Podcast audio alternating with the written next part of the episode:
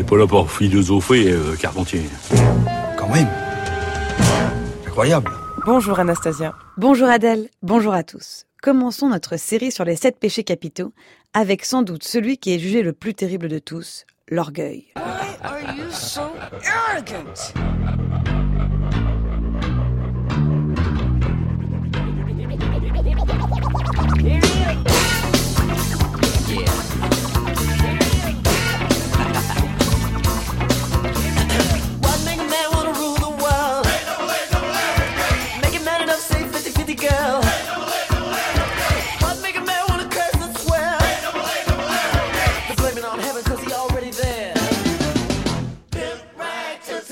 Nous écoutons Arrogance de Prince.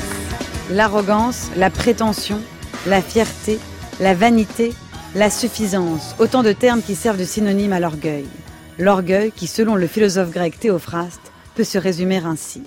Une passion qui fait que de tout ce qui est au monde, l'on estime que soi. Dans l'Antiquité grecque, la grande figure de l'orgueil est sans conteste Icare, fils de Dédale, qui se fait fabriquer des ailes composées de plumes et de cire, semblables à celles d'un oiseau, pour fuir le labyrinthe dans lequel il est enfermé. Son père le prévient. Il ne doit pas trop s'approcher ni de la mer ni du soleil. Mais, grisé par son nouveau pouvoir, Icare prend de l'altitude et ses ailes finissent par fondre au contact de la chaleur du soleil. Icare meurt précipité dans la mer. C'est à Peter Bruegel l'Ancien, peintre du XVIe siècle, que l'on doit une des représentations les plus cruelles de la chute d'Icare. À première vue, c'est un joli paysage. Au premier plan, un paysan laboure son champ, Derrière lui, un berger regarde le ciel en s'appuyant sur son bâton. À droite, en bas, un pêcheur de dos tend son fil. Ce n'est qu'en regardant de plus près que l'on aperçoit deux jambes qui sortent de l'eau. C'est Icare qui se noie, dans l'indifférence générale. Avec l'arrivée du christianisme, l'orgueil devient le péché le plus grave qui soit. C'est ce qu'expliquait en 1991 l'historien Robert Fossier. L'orgueil dont on sait qu'en principe il est le plus grave des péchés, puisque c'est celui dont s'est rendu coupable l'archange Lucifer, euh, et que, voulant égaler Dieu, il a naturellement commis le crime le moins pardonnable. Euh, l'orgueil est considéré pendant longtemps comme le péché principal, parce que c'est celui auquel succombe ou risque de succomber les classes dominantes de la société, c'est-à-dire l'aristocratie guerrière, pendant la période qu'on qualifie de féodale, faute de l'appeler autrement. La gravité du péché d'orgueil est là. Lucifer, l'ange déchu pour s'être rebellé contre Dieu, c'est Satan, le diable, le mal incarné. Pour les théologiens médiévaux, c'est donc le péché général qui résume en lui toutes les fautes.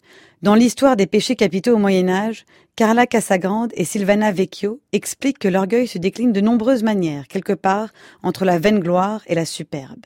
Thomas d'Aquin conçoit ce péché de manière plus globale et conseille d'y remédier par la magnanimité et l'humilité. C'est chez Grégoire le Grand que s'opère le glissement de l'orgueil à la vanité, péché auquel succombent particulièrement les gens de culture, selon Abélard, mais aussi les femmes, qui ont le culte de l'apparence, si l'on s'en réfère aux prédications de l'époque.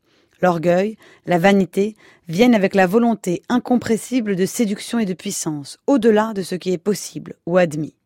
En littérature, on retient le chef-d'œuvre Frankenstein de Marie Shelley, où Victor Frankenstein, coupable d'un orgueil démesuré, veut imiter Dieu en donnant la vie et finit par accoucher d'un monstre. On retient aussi un autre chef-d'œuvre, Orgueil et préjugés de Jane Austen. Pas seulement parce que le péché est dans le titre, mais parce que l'orgueil en amour y est représenté avec un génie jamais égalé depuis. Ce n'est pas toujours celui qui pense être le plus orgueilleux qui l'est vraiment. Pour ce qui est du cinéma, il faut évidemment regarder Citizen Kane d'Orson Welles, qui raconte la vie du sulfureux Charles Foster Kane par les impressions qu'il a laissées aux gens. I'm going to marry him next week at the White House. Emily, I hear you've been stepping out with Charlie Kane. I... Of course I love him. I gave him $60 million. Well, of course I love him. He's the richest man in America. But all the girls say about him at first. But you know, I can't help but admire him. He's crazy. He's wonderful.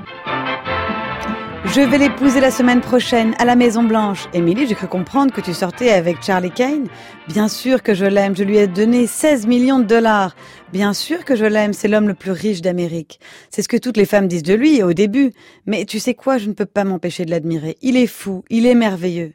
Orson Welles dira lui-même de son personnage Kane est à la fois un idéaliste et un escroc, un très grand homme et un individu médiocre. L'orgueilleux à ses mystères et ses ambivalences. Il a surtout été promu, à force, comme une figure redoutable de la modernité. Il faut être orgueilleux et fier, entend-on un peu partout. Quel étrange retournement. Merci beaucoup Anastasia, votre chronique est à réécouter en ligne sur le site du journal de la philo.